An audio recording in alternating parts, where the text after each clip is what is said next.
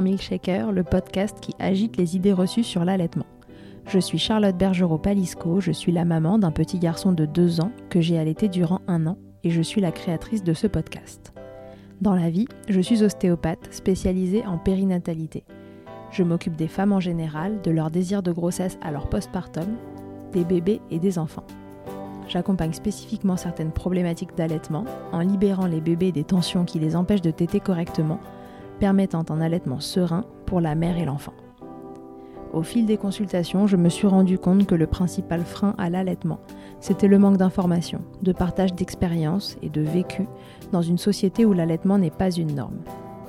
Je vous propose donc d'interroger avec moi des mamans et des papas sur leurs expériences, mais aussi de vous informer auprès de professionnels spécialisés en allaitement. Mon objectif est simple, vous informer, vous donner les clés pour faire des choix en conscience, banaliser l'allaitement sous toutes ses formes, vous le rendre plus accessible, plus facile et alimenter ce fameux village dont on a tant besoin pour élever un enfant. Caroline Guillot est l'auteur du maintenant célèbre manuel très illustré d'allaitement. Sans surprise, elle nous raconte comment son histoire personnelle, les difficultés qu'elle a rencontrées, la façon dont elle a voulu et pu vivre son premier allaitement l'ont menée à écrire et dessiner ses livres au service des mamans. Son fils a été allaité durant 4 ans et sa fille de 6 mois est allaitée au moment même où nous tournons cet épisode. Vous l'entendrez réagir de temps à autre.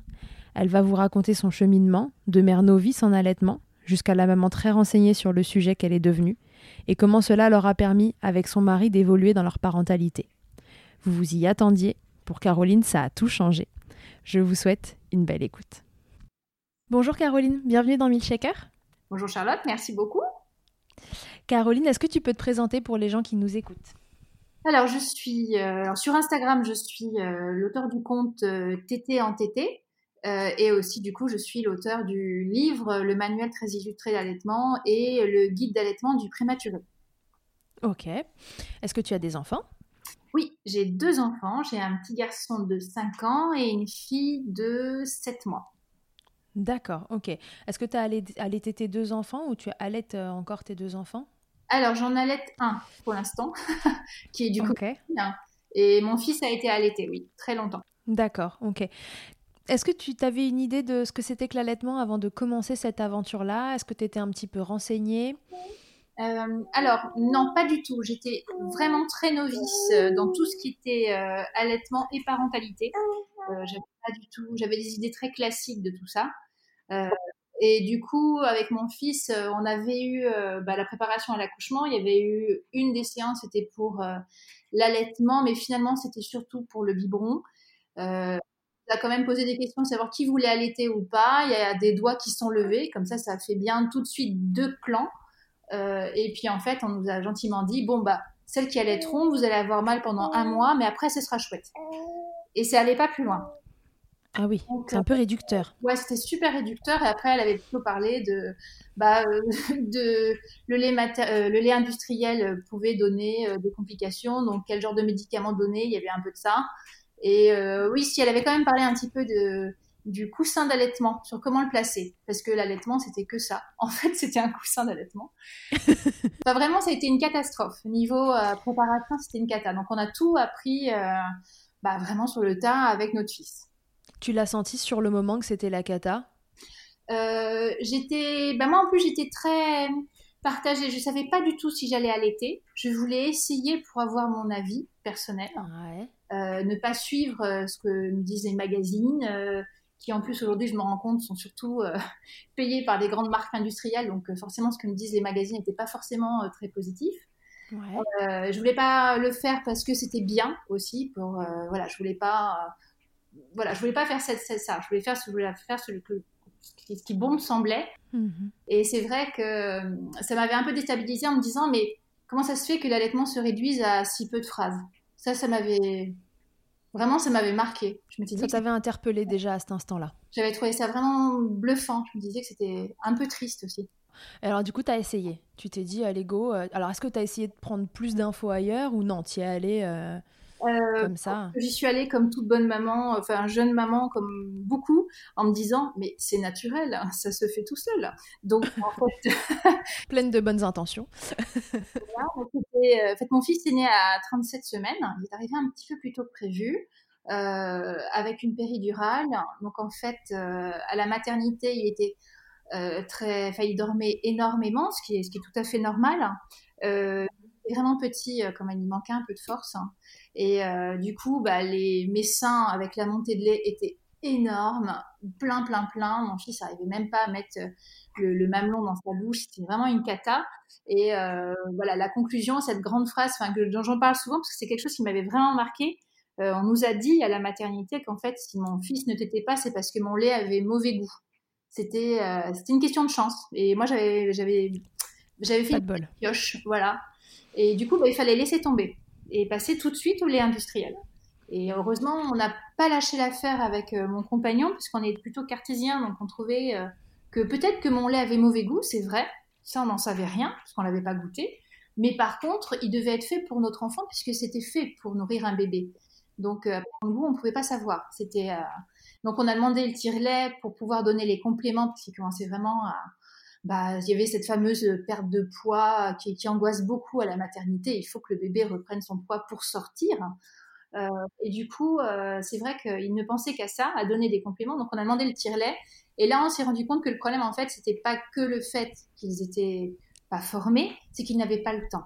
Les équipes étaient débordées, comme dans beaucoup de maternités. Et s'occuper, enfin, accompagner à une mise en place de l'allaitement, ça prend du temps. Et ils ne l'avaient clairement pas. Donc ça, c'était compliqué. Mais bon, finalement, on a insisté et ça s'est, ça s'est bien passé après, il n'y a pas eu de soucis. Mais voilà, dès le début, on a eu des couacs. D'accord. Alors, vous avez réussi à sortir de la maternité avec un bébé qui était complémenté avec ton lait, c'est ça? Alors, euh, à ce moment-là, il, était, il avait été à la maternité, après, on nous avait dit que c'était bon. Donc, on avait arrêté. Et il arrivait à prendre le sein, ça y est. Voilà. Et à la visite de la sage-femme à la maison, là, par contre, non, le poids n'allait pas. Il a fallu à nouveau le compléter. Donc euh, là, on a fait des séances de, de tirage avec un, un tirelet qu'on a dû louer euh, et compléter mon fils pendant une petite semaine. Oui, donc il y a avec moi, voilà. Donc ça fait un peu de bruit. Désolée. Ouais, on a on, a la louloute qui nous accompagne pour cet épisode qui est dans les bras de maman. donc, mais donc voilà, on a eu quelques jours de compléments et puis après ça c'est voilà, tout le monde voilà, c'est un peu comme un, le décollage d'un avion. Il y a un peu de turbulence au début et après, on était en vitesse de croisière, il n'y avait pas de problème. Ça a été un allaitement qui a duré combien de temps avec ton fils? Quatre ans.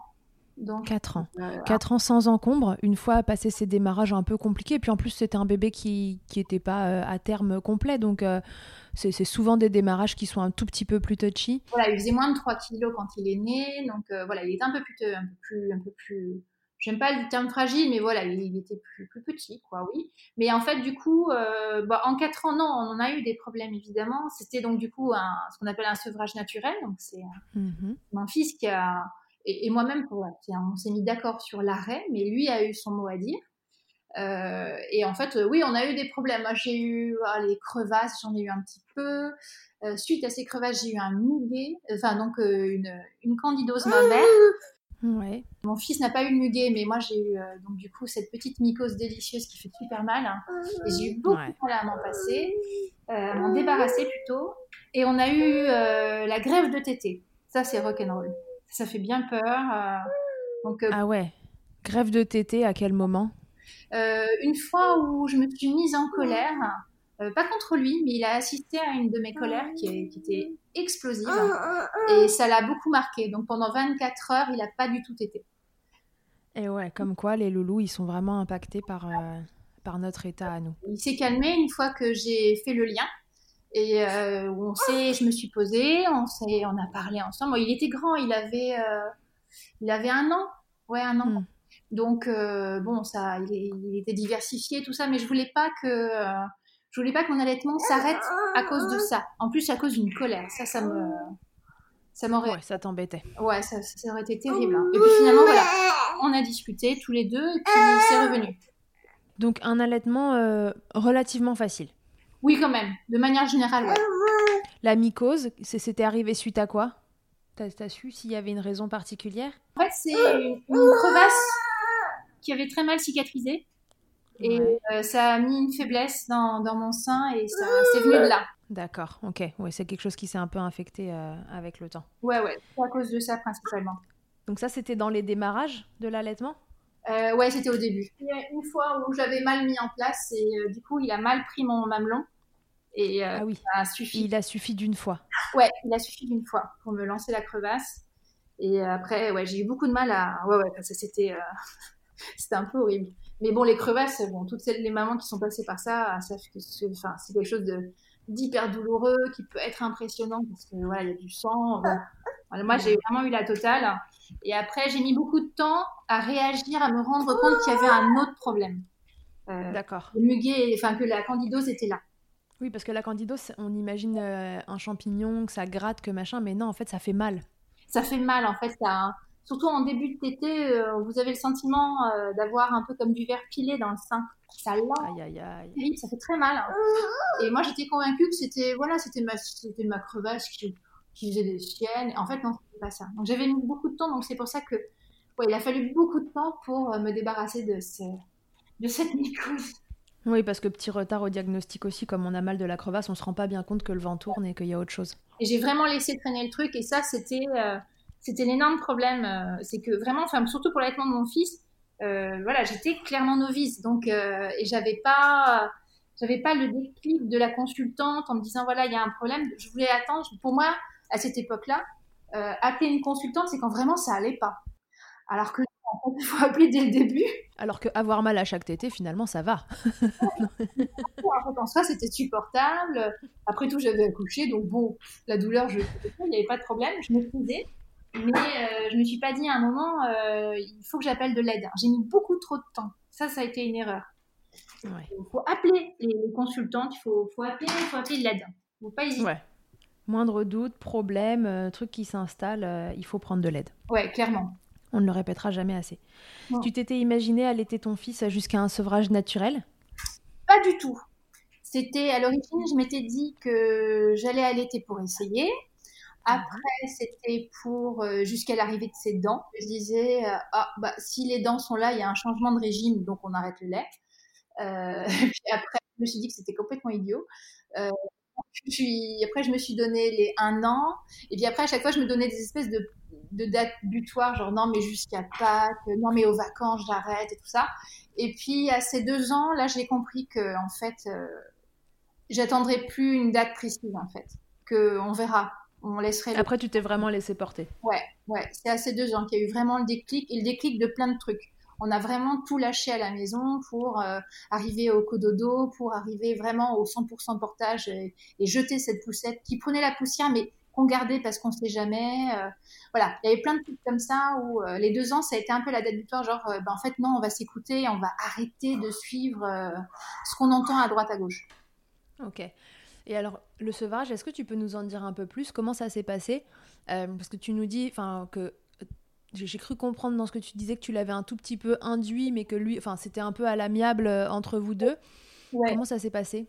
En fait, ça s'est passé euh, avec l'arrivée de sa sœur, en fait, pendant la grossesse, où mes organes euh, ont rendu les tétés très compliqués. moi, je, en plus, je suis hyper sensible, donc la naissance avec la, grossesse était vraiment en feu et le toucher était compliqué. Donc, je, les tétés, pourquoi pas, mais il fallait pas que mon fils me touche, donc c'était compliqué. Donc euh, là, on peut parler d'aversion à l'allaitement. Ouais, ça devenait. Euh, je, finissais par écouter uniquement les tétés du matin au réveil, mhm. où tout le monde était encore un peu endormi, euh, l'essence était un peu apaisée encore, donc ça passait. Et en fait, au fur et à mesure, bon voilà, à 4 ans, bon bah parfois il avait surtout envie de se lever pour aller jouer, donc du coup il y avait de moins en moins de tétés, donc j'avais mhm. vraiment de moins en moins de lait. Et puis, à un moment où, euh, je sais plus, il avait passé plusieurs jours sans téter, et puis il a voulu revenir téter. Je lui ai dit, mais je n'ai plus rien là, regarde. Donc, euh, on a regardé tous les deux. Je lui ai montré en pressant mon sein qu'il n'y avait pas grand-chose. Bon, j'avoue que j'ai pas trop insisté pour lui montrer. pas appuyé trop fort. Alors, sur le coup, il était un peu triste, mais puis en fait, euh, on a discuté tous les deux de ce qui lui plaisait dans la tétée. Donc, euh, mhm. il dit, mais c'est les câlins, c'est le fait de, de, de, sucer et tout ça. Et je, lui ai dit, mais dans ce cas-là, on peut transformer autre chose. Donc, en fait, on a créé euh, en fait, le, principe du pot à pot. Parce qu'en fait, quand on faisait tété à l'époque, on levait les t-shirts pour que nos ventres se touchent. C'était très contact, fusionnel. Hein. Et en fait, ce qu'on a fait, c'est qu'on a inversé ça, c'est que on continuait le, le, le, le, ventre contre ventre, mais à la place, il suçait son pouce. Et en fait, on a appelé ça le pot à pouce, et c'était devenu notre petit rituel du matin et du soir euh, pour s'endormir et se réveiller. Et du coup, la, tétée est passée aux oubliettes euh, très rapidement, en fait. Ça lui a plus du tout manqué parce que finalement, bah, on pouvait faire autre chose qui pouvait répondre à ses besoins de câlin et de succion. Ouais, c'était un besoin euh, affectif à ce moment-là, purement. Ouais, ouais. C'est trop mignon ça de faire du pot à pouce. Oh, c'était chou. Franchement, on a bien aimé cette période. Elle était sympa. Ouais, donc, euh, du coup, ça a été un sevrage euh, en douceur, quoi. Après explication et, euh, et solution pour détourner un peu le, le problème. Ouais, et je regrette pas. C'était vraiment bien.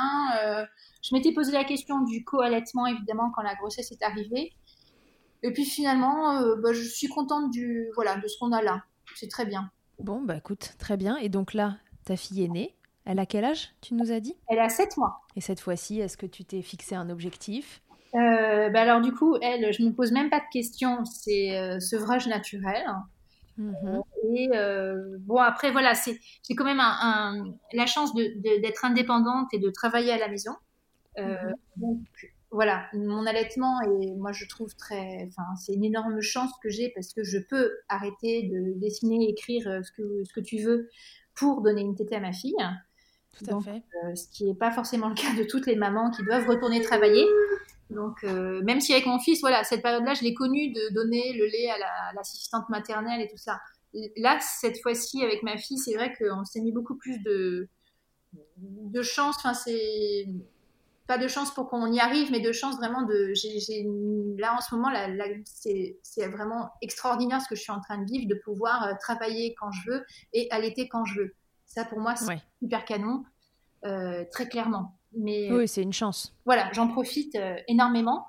Euh, donc du coup, là maintenant, voilà, on se pose pas vraiment de questions, on se laisse toutes les deux porter. Elle veut téter, elle tête. Enfin, c'est très, c'est très à l'amiable, beaucoup plus qu'avant, beaucoup plus qu'avec mon fils. Ok. Et alors, là pour ta deuxième, donc du coup, tu étais plus renseignée parce qu'entre-temps, tu avais déjà euh, créé le manuel euh, illustré d'allaitement, celui du prématuré. Tu étais plus informée et en même temps, tu te posais moins de questions sur le temps sur lequel tu voulais allaiter. Qu'est-ce que ça a changé pour tes démarrages d'allaitement cette seconde fois? Euh, Alors, c'est. Ça a donné. Alors, je sais pas si ça. Si je crois que ça, ça existe, ce syndrome-là. Je sais pas si tu connais le syndrome de l'étudiant en médecine. c'est un syndrome. Alors, pour ceux qui ne connaissent pas, c'est le syndrome, euh, en fait, quand on commence les études en médecine, on, découvre plein de maladies. On a l'impression de tout avoir. Parce que finalement, ça rentre. On devient un peu hypochondriaque. Exactement Et là, du coup, ma fille, euh, bon, bah, il y a un moment, j'étais convaincue qu'elle avait un frein de langue, et puis après, j'étais convaincue qu'elle avait un torticolis, et puis finalement, après, j'étais convaincue qu'elle avait autre chose, qu'il y avait un problème dans sa vie, in utero, ou un truc comme ça. J'étais convaincue qu'il y avait quelque chose. Et D'accord. Euh, finalement, bon, voilà, on a trouvé effectivement, elle avait un reflux. Euh, sauf que j'arrivais pas, j'étais pas, c'était vraiment, bah voilà, c'était vraiment le début de l'étudiante, quoi. C'était, j'étais pas consultante et je ne le suis toujours pas. Donc euh, mm. je, je, voyais qu'il y avait quelque chose qui allait pas, euh, mais j'étais pas encore complètement sûre. Donc bah, du coup cette fois je suis allée voir un ostéopathe d'abord et puis un chiro après, et on a très vite trouvé la solution. Ce qui avait de bien, la différence, c'est qu'effectivement j'étais beaucoup plus attentive, j'ai beaucoup plus, j'ai vu très rapidement où était le problème. J'ai vu qu'il y avait quelque chose qui n'allait pas. Tu savais qu'il y avait quelque chose, tu savais pas trop quoi. Parce qu'après, il y a le deuxième euh, syndrome, c'est pas un syndrome, mais c'est celui du cordonnier qui est le plus mal chaussé. mais euh, voilà, du coup, euh, et puis j'étais beaucoup moins avec mon fils, on a eu beaucoup. J'étais encore très influencée par, enfin au, début en tout cas, avant que je me lance dans ce travail de, sur l'allaitement, j'étais très influencée par ce qu'on pouvait me dire ou parce que je pouvais lire. Hein. Et euh, avec ma fille, je fais beaucoup moins attention à ça, en fait. C'est plutôt, je me fais clairement confiance, mais parce que j'ai pas mal de connaissances. Du coup, je suis très détendue. Okay. Mon caractère. J'ai besoin de connaître beaucoup de choses pour vraiment être rassurée. Euh, c'est pas le cas de toutes les mamans. A des mamans où l'instinct est énorme dès le début. Moi, clairement, il l'était pas au début avec mon fils. tu avais besoin de te rassurer avec des connaissances pour pouvoir avancer sur un terrain qui était connu. Exactement. Donc les débuts se sont bien passés. Bah, il y a eu ce reflux qui l'embêtait. Ouais, qui était énorme. Ça rendait les tétés compliqués. les tétés étaient très compliqués et puis en fait il fallait vraiment tout le temps la porter à la verticale. Les cinq premiers mois, franchement, elle était tout le temps à la verticale. Elle pouvait pas être portée n'importe comment. donc j'ai été aidée par une monitrice de portage pour trouver le bon moyen. Mhm. Ça aussi, ça a été compliqué, mais voilà, c'est toujours la même chose. C'est que voilà, j'avais les, réflexes pour me faire aider, me faire accompagner. Mais au-delà de ça, euh, l'allaitement de ma fille est franchement, franchement chouette. Oui, parce qu'il y a des monitrices de portage qui, sont, qui ont une formation en plus pour les reflux, c'est ça? Pour le portage d'un bébé qui a des reflux? Alors souvent vont avoir euh, eu des... des euh, soit elles ont des, des, parcours allaitement aussi. Ouais. Là, c'est une monitrice bah, que vous pouvez suivre sur Instagram aussi, qui est à hauteur d'enfant, qui m'avait. Ouais, bien sûr, Julie. Qui est en plus, euh, bah, elle est en formation, elle va devenir la IBCLC. Voilà, il y a des, il y a des monitrices comme ça qui sont vraiment passionnées aussi par l'allaitement et ça va avec. Mais généralement, les, les, les deux vont ensemble. Enfin, j'ai pas encore vu une monitrice de portage qui avait rien à faire de l'allaitement. Oui, c'est vrai, c'est relativement rare. Moi non plus, j'en connais pas. voilà, ça va souvent ensemble. Bien, donc du coup, beaucoup de portages, des tétés compliqués, mais finalement, une fois le, reflux géré, les séances euh, ostéo, chiro euh, passées, ça s'est apaisé. Oui, absolument impeccable. Et aujourd'hui, euh, non, non, elle est. c'est un allaitement qui est intéressant parce que quand vous avez un enfant, un seul, on, te dit bah, profite, profite, profite, tu vas voir quand c'est un, c'est pas pareil. Puis je comprenais pas trop cette phrase. C'est vrai que voilà, ma fille a des tétés parfois qui sont quand même plus rock'n'roll parce que son frère est là. Donc euh, le soir, par exemple, euh, donc nous on fait, euh, on a le principe du la chambre familiale vraiment. Donc du coup, tout le monde dort ensemble. Il y a les chambres des enfants et ils iront et ils y vont quand ils le souhaitent. Enfin, ma fille pas encore, mais mon fils oui. mais là, le soir, par exemple, l'histoire du soir, très souvent, je la lis à mon fils et entre mon fils et moi, il y a ma fille qui est en train de téter en même temps et elle écoute. Mm, mm. Donc il y a des tétés comme ça qui sont assez rock'n'roll en fait parce que en fait, la situation s'y prête pas toujours. Euh, elle va lâcher le sein ou elle va le mordre quand tout d'un coup, dans l'histoire, il y a un truc qui fait rire mon fils. voilà. C'est des trucs qui sont assez. Mais ça, ça donne vachement de magie. C'est, je me rends compte à quel point les tétés avec mon fils étaient calmes et euh, dans le, vraiment dans le silence de la chambre. Enfin, je faisais vraiment hyper attention à ça. Avec ma fille, je peux pas. J'ai pas le temps. Pas euh, voilà. Je m'occupe de, de, tout le reste, surtout de son frère. Et du coup, bah, faut suivre. Hein. Donc euh, voilà, il y a une fois où je suis, j'ai accompagné mon fils à l'école et ma fille était en chemin. Elle était vraiment petite, elle avait trois semaines, un mois. Bon, bah, elle a tout vomi à l'école évidemment parce que je suis trop vite et euh, et euh, voilà, elle a tout régurgité dans la classe. C'était super. Voilà, c'est un allaitement différent, mais bon, c'est bien. Donc là, on part aussi sur, a priori, sur du, sur du sevrage naturel l'allaitement du bambin, t'en avais, euh, avais une idée reçue avant, avant que ça commence, et puis euh, tu t'es laissé porter par, euh, comme tu le disais tout à l'heure, par ce premier allaitement qui, qui marchait très bien à la veille, et pourquoi ça marcherait pas le lendemain, et, à un moment t'as lâché prise. Mais est-ce que tu avais une idée préconçue de, de l'allaitement du bambin avant, avant d'allaiter? Je dirais que j'avais pas une image négative de ça. Je trouvais ça assez chouette et presque en fait assez fou que, entre guillemets, une occidentale puisse le faire. Euh, je trouvais que c'était un peu un exploit? Ouais, franchement, je, trouvais ça vraiment bluffant qu'on puisse le faire encore aujourd'hui, euh, voilà, euh, en Europe ou... et en dehors de communautés euh, baba cool, tu vois. Enfin, j'avais vraiment une vision un peu, un peu bah, très très basique, quoi. Mm-hmm. Ou qui s'inspire de, de, tribus amazoniennes, tu vois, des choses comme ça. Euh, après, je m'étais dit, euh, j'avais trouvé ça quand même assez beau de pouvoir continuer ce lien.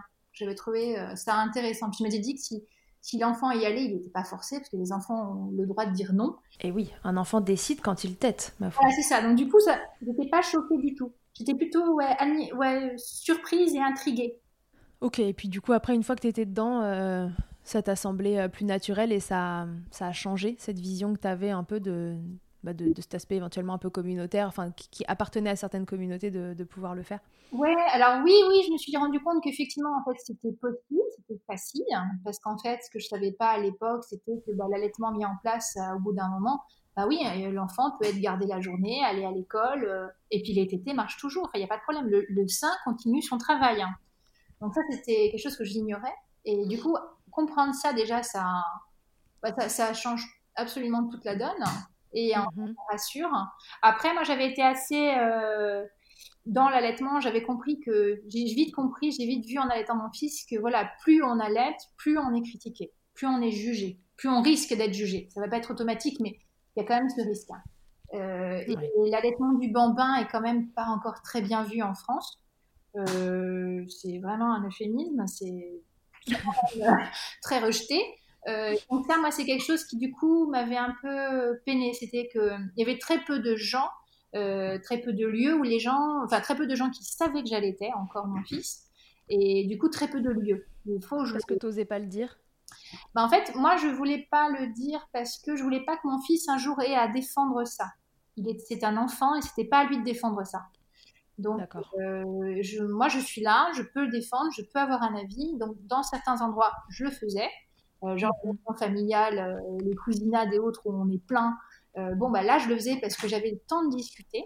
après, les endroits où vraiment mon fils avait sa vie à lui, je voulais pas prendre le risque qu'il soit, voilà, qu'il soit critiqué, qu'il soit une cible. D'accord. C'est pas à lui de défendre ça. Il le défendra plus tard quand il sera plus grand, mais à 3-4 ans, c'est pas pareil. C'est mon avis. Je comprends. Oui, non, non, mais c'est bah, un, un, point de vue et euh, c'est tout à fait défendable, ouais. carrément. Ok, euh, le papa dans tout ça bah Alors lui, euh, exactement comme moi, c'est-à-dire qu'il est parti de zéro. Puis alors surtout en tant que papa, ça a été, je pense, plus dur pour lui parce qu'il a, il a vu que ça fonctionnait bien, que cet allaitement, cette parentalité tout ça, mais c'était complètement en opposition avec ce qu'on entend et avec ce qu'on vit. Lui euh, travaille en entreprise, et mm-hmm. très seul. Je ne peux pas parler de ce qu'on est en train de vivre au travail, euh, parce que soit on ne connaît pas, soit on se moque de moi, et euh, c'est franchement difficile. Donc ça, pour lui, ça a été très dur. Il y avait aussi cette espèce de pression que personne précisément mettait, mais que finalement on entendait tout le temps de, de toute façon c'est le rôle du papa de couper le cordon, donc c'est ton boulot de séparer euh, le bébé de la maman. Mm-hmm. Ça collait pas en fait les, fois où en fait il essayait, déjà il se rendait compte que ça lui correspondait pas du tout, que c'était absurde, mais en plus, enfin voilà, nous on le détestait encore plus. voilà, ça se passait très mal pour ça. Et puis en fait, euh, petit à petit, c'est lui qui a le plus souffert du regard des autres finalement. Il a pas mal souffert de, ouais, du fait d'être seul d'être vraiment seule. Parce que du coup, moi, en plus, euh, avec l'allaitement de mon fils, j'ai commencé à m'intéresser à l'allaitement, à être dans une communauté euh, qui me comprenait. Euh, après, j'ai écrit le livre, donc du coup, alors là, j'étais complètement dedans. Enfin voilà, j'étais dans mon monde et tout ce que je faisais, c'était bien. Euh, si je faisais une réunion de travail ou autre et que mon fils était là et qu'il t'était, mais c'était vachement bien. Mais c'était dans un milieu très précis. Oui. lui, voilà, parler de ça, parler à un moment de problème de tire-lait ou autre, comme ça, bah, finalement, il en prenait plein la poire et ça se passait très mal. Ou le fait qu'il veuille rentrer tôt le soir pour voir son bébé, c'était super mal vu. Enfin, pourquoi est-ce qu'il allait quitter le boulot? C'était, c'était tout. Lui, je trouve que justement, et là aujourd'hui, il y a un énorme travail qui est fait sur bah, le congé. Euh, maternel et tout ça et du fait de paternité pardon euh, et, euh, et, et, justement la place du papa dans la famille qui est hyper importante lui je vois justement enfin il est hyper heureux de voir ce qui est en train de se passer aujourd'hui parce qu'il y a justement cinq ans, il en a énormément souffert. Et aujourd'hui. et puis il y avait dissonance entre euh, sa vie euh, de lui à lui en entreprise qui restait la même et la tienne qui changeait euh, au gré de ses allaitements. Voilà. Et après, alors bon, petit à petit, c'est devenu notre monde à nous, donc c'était complètement, tout allait vraiment très très bien. aujourd'hui, je vois avec notre fille, bah, en fait, il s'y connaît vachement bien parce qu'à force, bah, il se ouais. en même temps que moi. Et si jamais il va y avoir, si jamais on a des critiques, bah souvent en fait c'est lui qui réagit en premier. Euh, là par exemple, donc ma fille est en, elle commence la diversification, elle fait de la DME. Donc, mm -hmm. ne connaissent pas, c'est la diversification menée par l'enfant où vous ne passez pas par l'étape purée, pour faire très simple. Hein. Euh, je vous invite vraiment à vous renseigner, c'est hyper intéressant. Et on a des gens qui nous ont critiqué sur ça en disant, mais de toute façon, votre enfant, euh, votre fille, euh, ne mange pas équilibré parce que si elle mange comme ça, elle mange pas ce qu'il faut, donc elle va être avoir des problèmes euh, en nutrition et autres. Et là, c'était mon compagnon qui a répondu en disant, bah non, parce que le lait maternel est là, couvre ses besoins. Alors oui, il y a quelques petits besoins à en faire effectivement, mais ça c'est pas un souci, on va y pallier, on va pallier le problème. Et en fait, vous connaissez la réponse. En fait, on n'a a, on a plus aucun doute. Et l'allaitement, c'est pas juste euh, une affaire entre euh, mon bébé et moi, c'est une affaire familiale où mon compagnon a toute sa place. Ok, ouais, donc il s'est vraiment impliqué tout de suite. Il a eu un peu de mal avec, euh, l'entourage au sens large. Voilà, vraiment au sens large au début. Mais après, voilà, aujourd'hui, c'est vraiment une affaire à. C'est tous ensemble, en fait. C'est vraiment. Mon fils aussi, maintenant, aussi, prend un rôle dans cet allaitement. Il sait, voilà, il comprend quand sa soeur a envie de téter, il vient me voir elle n'a pas besoin de pleurer, il, voit, il connaît les signes en fait. Donc du coup, euh, c'est un ensemble. Euh, qu'est-ce qui t'a donné envie euh, dans tes allaitements de, bah, créer ces bouquins et pour informer les autres. Qu'est-ce qui a été le, le leitmotiv? Est-ce que c'est les difficultés que tu as rencontrées? Est-ce que c'est justement ces, idées reçues, auxquelles, enfin les tiennes, auxquelles tu as dû euh, euh, pas faire face, mais que, que tu as dû euh, modifier? Est-ce que c'est celles des autres auxquelles tu as dû faire face, auxquelles ton mari a dû faire face? Ça a été quoi ton leitmotiv pour te dire il faut que ça change? C'était les, retours négatifs que j'avais. Ça, c'était le, le, moment où j'ai commencé à, à dire qu'il fallait faire quelque chose euh, mon fils devait avoir 8 mois. Euh, mhm. Encore, enfin, son assistante maternelle le détestait parce qu'il était allaité. Euh, elle cautionnait pas du tout l'allaitement. Donc, comme il avait 8 mois et qu'il était diversifié, c'était tout ça a été mis en place. on l'a officiellement, on a dit qu'il était sevré. C'est là où j'ai commencé un peu à mentir à mon entourage en disant bon là maintenant je veux la paix, je veux vivre mon allaitement comme je le souhaite et je veux plus mhm. avoir de remarques négatives en fait assistante maternelle en a commencé à mentir, donc euh, son comportement a changé du jour au lendemain. Le jour où c'est vrai, euh, mon fils est devenu super mignon. C'était vraiment terrible. Hein. Euh, ah il y avait une demande énorme dans ma vie. Il n'y avait pas d'assistante maternelle. On a essayé de trouver quelqu'un d'autre, mais c'était ce qu'on trouvait était pire.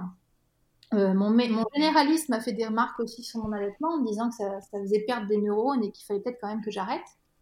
Ah, ça te faisait perdre des neurones à toi? Oui, oui, à moi. On aura quand même tout entendu. Elle est pas mal celle-là.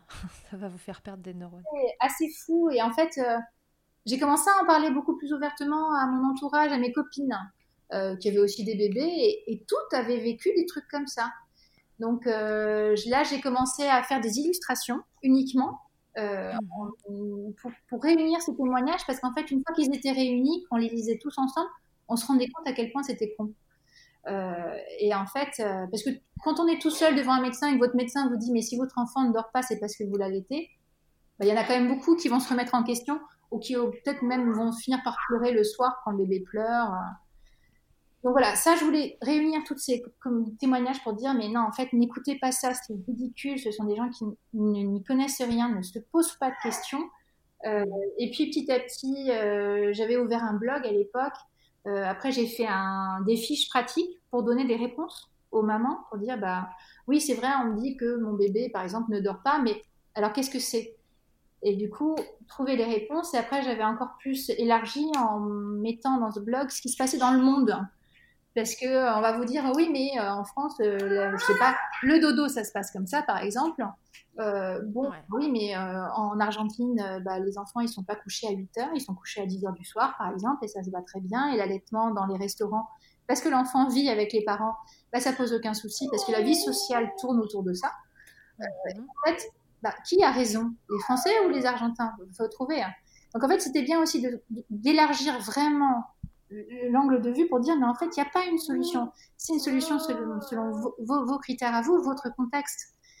Et puis le livre est arrivé après. Ça, voilà, c'est arrivé juste après. En fait, euh, l'idée. Ça en a découlé. Oui, ça en a découlé. En fait, euh, moi, c'était mon métier à l'origine. De... Je suis auteur, euh, je travaillais déjà avec des éditeurs, donc j'avais un peu. Tout était prêt en soi. D'accord. Juste à signer avec les éditeurs qui voulaient pas, parce que l'allaitement, c'est un sujet niche, ça parle à personne. C'est mhm. complètement absurde. Mais en tout cas, pour eux, ça parlait à personne et c'était pas rentable. Euh, et puis on allait encore mettre la pression sur les, mamans. Et puis, ce qui n'était pas du tout le cas du livre et ce qui n'est toujours pas le cas. Moi, je voulais vraiment faire un livre. Euh, je voulais pas, je voulais un livre hyper illustré parce que je trouve que euh, on lit plus facilement un paragraphe de texte avec un dessin. Ça, ça donne envie. C'est plus simple. et puis, souvent, une situation, on l'explique beaucoup mieux avec un croquis qu'avec trois pages de texte. Donc, après là-dessus, euh, mais voilà, mon, boulot était comme ça. C'était déjà euh, moitié texte, moitié dessin, donc ça n'a pas changé grand-chose. Hein. Euh, et je voulais surtout avoir un ton un peu comme une conversation de copine au bistrot du coin avec le ballon de rouge et la rondelle de saucisson un petit peu. C'était un peu, voilà, je voulais quelque chose d'un peu franc. Et pas de vous allaitez, c'est bien, c'est beau, vous êtes merveilleuse, mais plutôt j'ai mal au nichon, j'ai une crevasse, ça fait chier. Enfin, pas aussi loin, mais pas loin. Un truc euh, très d'aujourd'hui. Quelque chose où je... Non, mais euh, sans, parler du mot vulgaire, du mauvais côté du mot vulgaire, mais ça vulgarisait vraiment beaucoup euh, l'allaitement et ça, pour le rendre accessible, quoi. C'est ça, c'était vraiment important. Et puis, le livre est sorti et continue de d'évoluer en fait là c'est la troisième version qui est sortie là parce qu'en fait moi je vais continuer je vais faire des formations je, je revois mes textes parce qu'à l'époque je me rends compte que le premier était plein de colère quand même parce que avec tout ce que j'avais entendu, bah, forcément, ça, c'était ça se voyait un peu dans le texte. Mhm. Et euh, voilà, maintenant, c'est vraiment devenu bah, mon, travail, en fait. L'allaitement a tout changé, en fait, dans, dans ma manière de, vivre, de travailler. Euh, ouais. ouais, ouais. Il y a eu un avant, un après. Il y a eu un avant et un après allaitement. Exactement. Ok. Et euh, ton mari, ça a fait évoluer aussi des choses de son côté, dans, alors pour lui précisément, et puis pour votre vie de famille en général? Alors oui, complètement. Mais alors là, ça nous a fait entrer dans un, un monde vraiment de euh, ce qu'on appelle aujourd'hui un peu une nouvelle parentalité et tout ça. Donc euh, nous, il y a eu l'allaitement, c'est certain. Euh, le portage est rentré complètement dans nos mœurs et de mon compagnon et moi-même. Mais mon compagnon a mis un peu plus de temps à s'y mettre, mais parce qu'il pensait que ça collait pas avec sa morphologie. Mais en fait, non, ça colle très très bien, il n'y a pas de problème. Hein. Et et il voit la différence en fait euh, sur l'enfant qui se pose contre contre toi, qui, euh, qui se détend.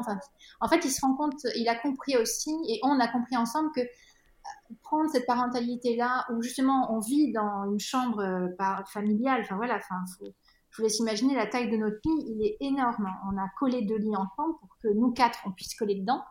Euh, on ira en acheter un au Japon, mais bon, ça sera pas tout de suite et ça va nous coûter cher. Mais euh, voilà, il y a, et en fait, ça nous a rapprochés de nos enfants et ça nous a rapprochés en fait d'une vie hyper simple. C'est très difficile à expliquer et je sais pas s'il y a beaucoup de parents. Enfin, il faut vraiment le vivre pour comprendre ça que. Bah, en fait, ne pas acheter tous les accessoires qu'on nous propose, euh, les poussettes, les, enfin, les, X lits à barreaux, les, tout ça. en, fait, en soi, on n'en a pas besoin. Mm, mm. Euh, ça nous a fait complètement changer ça. Et en fait, la vie est mille fois plus simple. Il n'y a rien de plus simple que d'avoir une parentalité de ce type-là. C'est compliqué au début parce qu'en fait, on fait tout tomber, on est obligé d'essuyer en disant bon, ok, alors euh, ce, avec quoi on a grandi, ce avec quoi nos parents nous ont élevés. Alors du coup, les grands-parents généralement sont un peu déstabilisés. Les nôtres, en tout cas, ils sont ultra déstabilisés. Euh, c'est vraiment, ça fait un bien fou. En fait, ça nous simplifie beaucoup de trucs et les rapports, euh, je vois, euh, de, mon compagnon avec notre fils au début, quand il était tout bébé, où on avait encore cette vision très traditionnelle, ouais. des préjugés un peu. Bon, bah, c'était beaucoup plus conflictuel. Avec ma fille, c'est très différent. Enfin, ça s'est vachement calmé au bout de quelques mois quand on a commencé à se dire que c'était pas normal, en fait, ce qui était en train de se faire. Mm-hmm. Vachement calmé. On se rend compte à quel point ils sont devenus fusionnels. Avec ma fille, où dès le début, on a mis ce style-là, mais en fait, ultra fusionnel et en fait, il a pleinement sa place dans la famille. En fait, c'est un ensemble et il n'y a pas à savoir qui doit couper le cordon, qui doit se tenir comme ça, qui doit faire ça.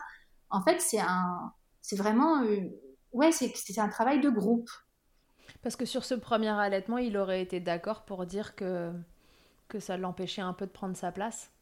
Alors, il ne serait pas allé jusque là, mais il était très tenté, par exemple, de donner à l'époque le biberon, un biberon de mon lait mais il me disait, mais quand est-ce que je vais le faire? Parce qu'il faut, euh, voilà. Puis à un moment, je lui ai dit, mais c'est pas ça, s'occuper d'un bébé. Et puis en fait, c'est là où il a vite percuté. Il m'a dit, bah oui, en fait, je suis con, parce qu'en fait, je m'occupe déjà de notre fils. Enfin, eh Il m'a dit, en fait, je crois que c'est juste. Euh, c'est ce besoin de toucher ou de faire parce qu'on est là comme euh, voilà on jette une pièce quand on est à une fontaine connue. Voilà on est là il faut le faire. Et là on a un bébé bon bah il faut lui donner un biberon parce que voilà un bébé on lui donne un biberon. Et en fait, c'est ancré dans les mentalités. c'est ça. Et en fait euh, quand, quand je lui dis mais c'est pas ça un bébé. Enfin il n'y a pas que ça. Et là en fait ouais il y a eu un gros gros électrochoc en disant mais oui je suis con en fait qu'est-ce que je fais? Parce qu'en fait, je lui donne le bain, je le mâche, je lui chante des chansons, on se balade, on fait plein de trucs ensemble tous les deux. Et pourquoi est-ce que j'ai besoin de donner ce, ce bip? Pourquoi est-ce que ça me gratouille? Euh, Il y avait un peu ça au début. C'était. Mm, mm. Mais aujourd'hui, voilà, on a après toutes ces années d'allaitement, euh, il y a eu cette évolution et pour lui, voilà, tout ça est complètement normal et en fait, il se dit, on en parlait l'autre jour, il me dit, mais en fait, euh, voilà, je m'occupe autant. Euh, c'est pas parce que tu as l'aide que je m'occupe pas de notre fille, en fait. C'est... Ah en effet, c'est, ancré qu'un bébé, bah faut le nourrir, quoi. Mais c'est ça. Et qu'en fait, il y a que ça. Alors, il y, a tellement d'autres choses avec un bébé. Enfin, c'est hyper intéressant à voir. Et, du coup, ces approches-là c'est assez fascinant. Enfin, là, nous, par exemple, euh, c'est un mini-crochet, mais la DME qu'on n'avait pas faite avec notre fils, euh, c'est assez rock parce que du coup, euh, c'est elle se débrouille toute seule. Alors, tant bien que mal, il y a des moments, les bouts de pommes de terre, ils finissent dans son nez. Bon, bah, c'est pas grave. Mais elle, elle, elle, prend complètement part à notre repas, en fait. Elle n'est pas passive où on lui donne la compote à la cuillère et du coup, nous, on est occupé uniquement à ça. Là, on est les quatre ensemble et, chacun mange à son rythme. Enfin, voilà, c'est c'est un vrai échange, c'est hyper constructif. Toutes ces approches-là sont hyper intéressantes parce que ça ça rend le bébé ultra acteur et chaque membre de la famille a une importance. Ouais, c'est oui, donc c'est pas que l'allaitement, c'est cette parentalité euh, au global qui a qui a fait évoluer euh, la mentalité. Ouais, ouais, c'est un ensemble. Pour moi, c'est vraiment un ensemble, mais c'est l'allaitement qui nous a mené à ça. Et ça, j'en suis. Ça a été la porte d'entrée. Clairement, pour nous, ça a été la clé. Tu donnerais quoi comme conseil à des mamans qui, qui ont envie d'allaiter et qui se posent des questions? Tu leur envoies ton livre? Oh non, bah, bah, Évidemment, je, leur, proposerai, mais euh, parce que. Euh, en même temps, il y a très peu de gens qui, qui, me connaissent et savent que, ce que je fais comme boulot. Euh, et savent que j'ai écrit ce bouquin-là. Parce que je ne mets pas trop mon travail en avant. parce que je ne veux pas mettre une pression. Mais après, une maman, ce que je lui donnerais comme conseil, c'est, c'est premièrement de, se faire vraiment confiance, mais à un stade, euh, c'est pas juste euh, ah tiens, je, je, sens que là j'ai mal ou que mon bébé est pas bien. C'est par exemple, ne serait-ce que par exemple, si vous n'avez pas envie d'avoir la visite de vos parents ou la visite de copines ou euh, vous n'avez pas envie de sortir, ne le faites pas. Écoutez-vous, parce qu'en fait, il y a un moment où votre rythme naturel, il faut l'écouter, il faut le respecter. Et, et on n'a pas toutes le même. Ça, c'est euh, et au moindre problème aussi, appelez de l'aide. Dites que vous avez un problème parce que cette peur, moi-même, je l'ai eu de je vais pas déranger, oh, ça, je vais passer pour une imbécile, de toute façon, c'est rien. Bah, en fait, si, c'est important. Euh, et ça, il y a beaucoup d'allaitements, je pense, qui, qui tombent à l'eau à cause de ça. Parce qu'on met trop de temps à dire j'ai un problème. Euh, et puis au début, je dirais aussi, se renseigner, mais un petit peu, parce qu'en fait, il faut pas non plus être une encyclopédie, parce qu'après, bah voilà, euh, moi j'ai eu le problème avec ma fille où j'avais, je trouvais 20 000 problèmes, euh, c'est pas non plus la solution. Ce qu'il faut, c'est juste être euh, attentive et être au courant des quelques problèmes que vous pouvez avoir, les crevasses, l'engorgement, la mastite, ce genre de trucs. Voilà, il faut savoir les reconnaître tout de suite. Donc, tout comme vous reconnaissez les symptômes du, d'une gastro, d'une grippe, bah, vous savez quel médicament ou quand il faut aller chez le médecin bah, l'allaitement, c'est pareil. Il y a des trucs qu'il faut reconnaître. Ça n'arrive pas tout le temps. Il y a des mamans qui n'auront absolument rien. Et quand ça, il mhm. faut bien être au courant. Donc moi, je dirais, ça. Rien ne sert de, de, connaître tout, mais en effet, voir les signaux d'alerte, voir la, petite lumière rouge là qui clignote et qui s'allume et qui dit oups, là il, il, va falloir, il va justement me falloir un expert pour m'aider, mais pas plus. Pour le reste. Euh, oui, oui, mais les, mamans ont tout en, en elles pour avoir un, un allaitement magnifique et, et voilà, leur bébé aussi, c'est vraiment un, binôme euh, d'amour qui est merveilleux. Et il y a tout, tout est là, tout est là. Donc euh, en soi, on n'a pas besoin de, grand chose. Elle est d'accord, ta loulou. Elle approuve. Elle a validé. ok, donc faites-vous confiance. Euh, vous avez les ressources en vous et, et, puis voilà, voyez juste les, signaux s'allumer si jamais un problème se présente pour, euh, pour pouvoir accéder aux, personnes euh, qui sont formées. Absolument. À propos de ton fils qui est né un petit peu avant, alors c'était pas une vraie prématurité, hein, si j'ai bien compris. Il est né à 37 semaines, c'est ça? Il est né à 37. Il est né à 37. Donc 37 euh, semaines, bah, médicalement parlant, c'est c'est pas un vrai prématuré, mais ça reste que pour un allaitement, c'est quand même c'est quand même un peu tôt. Euh, comment toi tu comment toi tu l'as vécu cette période d'un bébé qui était euh, bah, pas tout à fait prêt à sortir et, euh, qu'il fallait allaiter? Ça a été quoi les difficultés? À part, tu disais sa fatigue, il y a eu autre chose? Alors mon fils est né à 37, il n'était pas préma, mais voilà, il était quand même petit et voilà, il manquait un peu de, bah voilà, il manquait de ces mois à, faire du gras dans mon ventre avoir du tonus. Donc c'est vrai que les tétés étaient très très courtes. et puis voilà, moi je m'y prenais pas très bien aussi. J'étais voilà, le mélange a fait que c'était pas facile. entre une maman vraiment novice qui ne s'était pas vraiment renseignée, qui ne pensait qu'à la position de la Madone, parce qu'il n'y avait rien d'autre de possible, alors que voilà. il y avait beaucoup de choses que j'aurais pu faire si je m'étais posé un peu plus de questions. et, mais bah, voilà, il y avait aussi un accompagnement qui n'avait pas été là. L'allaitement du préma, après moi c'est vrai que j'ai travaillé donc sur ce sujet-là. C'est pas moi qui ai eu l'idée, il faut quand même que je, je rende vraiment à César ce qu'il y a à César. C'est en fait la sous-directrice de l'association Solidarilé qui a m'avait contacté. Ils avaient soutenu le, la sortie du livre du, de manuel. Hein, on avait fait une campagne de financement participatif et Solidarilé avait été là. Du coup, pour, euh, j'avais pas mal échangé avec eux. Ils m'avaient dit, eux travaillent, enfin cette femme-là travaille en néonat. Hein. Ils m'avaient dit, il manque un, un, outil de travail. Donc il faut vraiment que. Et là, ça m'avait vraiment touchée parce que c'est hyper important le l'allaitement maternel dans la prématurité. C'est quelque chose de vraiment important, de vital. Euh, et qu'il n'y ait aucun outil là-dedans, ça m'avait vraiment J'avais trouvé ça encore plus injuste. Euh, me que là, euh, il fallait euh, et qu'il n'y ait pas de livre parce que justement, bah, en fait, c'est pas rentable. J'avais trouvé ça vraiment dégueulasse. Donc du coup, euh, j'avais travaillé dedans. Donc j'étais allée voir l'hôpital Necker à Paris, qui est un hôpital spécialisé dans les enfants. Ouais. J'étais allée les voir pour qu'ils m'accueillent et puis qu'ils corrigent mon travail. Et puis après, on avait vraiment lancé ça. Et effectivement, c'est un allaitement très particulier. Euh, qui se passe souvent par l'étape du tir-allaitement, euh, même de toute façon quasiment à chaque fois. Euh, donc du coup, c'est quand même une approche très différente. Ouais, c'était un, une période absolument passionnante et très touchante parce que du coup, j'ai échangé avec énormément de mamans, une quarantaine, pour justement connaître cet allaitement-là. C'était ouais, un, un, sujet, et ça reste un sujet vraiment très important. Ouais, bien sûr. D'ailleurs, on en profite pour reparler encore une fois du don de lait. Euh, la prématurité, c'est.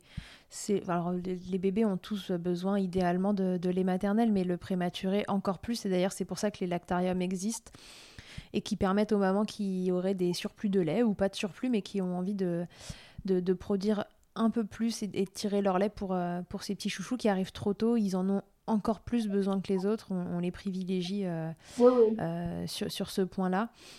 Ah et donc, si jamais, euh, je sais pas, vous débordez un peu de lait ou alors que vous arrivez à, trouver le temps dans votre journée de, faire un tirage par-ci par-là et que vous avez envie d'en faire profiter euh, des loulous qui arrivent trop tôt, alors rapprochez-vous du lactarium qui est dans votre coin. Il y, en a partout et en général, c'est assez simple. Ils vous rendent la vie facile. Éventuellement, ils vous envoient le tire-lait pour certains. Ils vous envoient quelqu'un pour venir récolter. Enfin voilà, normalement, c'est quand même assez simple euh, à mettre en place. C'est très très simple. moi, je suis passée par ça pour les deux. Et euh, non, c'est vraiment quelque chose d'assez facile à mettre en place, très clairement.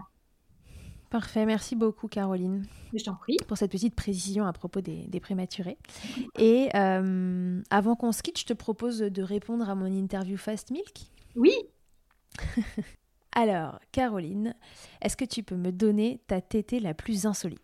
Alors, pour moi, la plus insolite, ce sera plutôt la, la plus magique en fait. C'est celle où avec mon fils, j'avais eu beaucoup de mal d'allaiter dehors, par, euh, pour plusieurs raisons. Mais avec ma fille, j'ai un peu pris ma revanche. Et cet été, à un moment, on s'est fait une petite tétée euh, dans une dans les côtes bretonnes. Euh, j'étais mais toute seule devant la mer et il y avait rien. J'avais pas de sac à main, j'avais j'avais pas j'avais rien. J'avais juste en gros ma robe et mon bébé. Et mhm. franchement, c'était chouette d'être aussi libre. C'était vraiment une sensation de liberté où rien n'était impossible. Je me disais, mais là, je suis, je suis au bout de tout et j'ai besoin de rien. Et ça, c'était, ouais, franchement, la plus. celle dont je me rappellerai toute ma vie. Ok.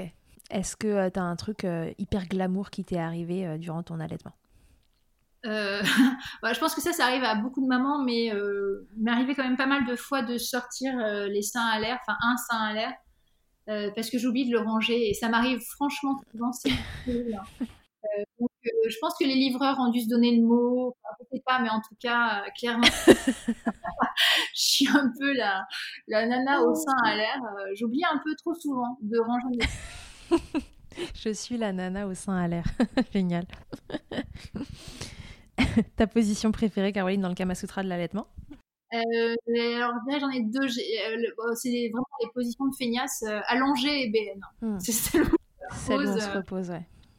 Celle où on se repose, où le dos ne fait aucun effort. ok. Et si en un mot, tu pouvais me résumer ton allaitement, alors tu as même le droit à deux mots si tu veux, si tu veux me donner un mot pour le premier allaitement et un mot pour le deuxième. Ou un seul pour comme ça. Comme le premier, je dirais, mais le deuxième un peu aussi, mais je dirais découverte, hein, parce qu'il y a tout un monde qui a été là. Et puis le deuxième, je dirais apaisement. Parce que finalement, il y a eu toutes mes colères du début qui sont parties et là, c'est juste un délice. Il n'y a plus aucun combat à mener. Euh, le livre est fait, euh, ce changement de vie est arrivé, l'allaitement est quelque chose qui est vraiment ancré. Mm. Donc là, c'est uniquement du bonheur. Il n'y a plus qu'à profiter. Ouais, c'est ça. Exactement ça. Ok, cool. Merci beaucoup, Caroline, d'avoir répondu à toutes les questions de Milkshaker. Mais écoute, euh, C'était un plaisir. Ouais, pour moi aussi, c'était vraiment un plaisir euh, de, te recevoir. Je vous rappelle euh, à tous et à toutes que vous pouvez suivre Caroline depuis son compte TT en TT. Donc, c'est TT, pas le mot en entier, mais T, la lettre T deux fois, en TT, pareil, le T deux fois. Vous pouvez suivre sur son compte euh, très régulièrement. Caroline euh, vous fait euh, des petits posts avec une jolie illustration qu'elle a faite et, des informations en dessous. Alors Caroline n'est pas professionnelle, experte de l'allaitement, mais elle est quand même très renseignée. Et en général, vous avez voilà, des infos vérifiées euh, sous ces postes qui vous permettent, comme on en parlait tout à l'heure, finalement de, de voir cette petite lumière rouge euh, éventuellement s'allumer si on parle euh, d'un problème d'allaitement et de se dire tiens voilà ça c'est un truc qui peut arriver, je, je, peux avoir une mastite et là ah, j'ai l'impression d'avoir ces signes là donc il faut que, que je me fasse aider.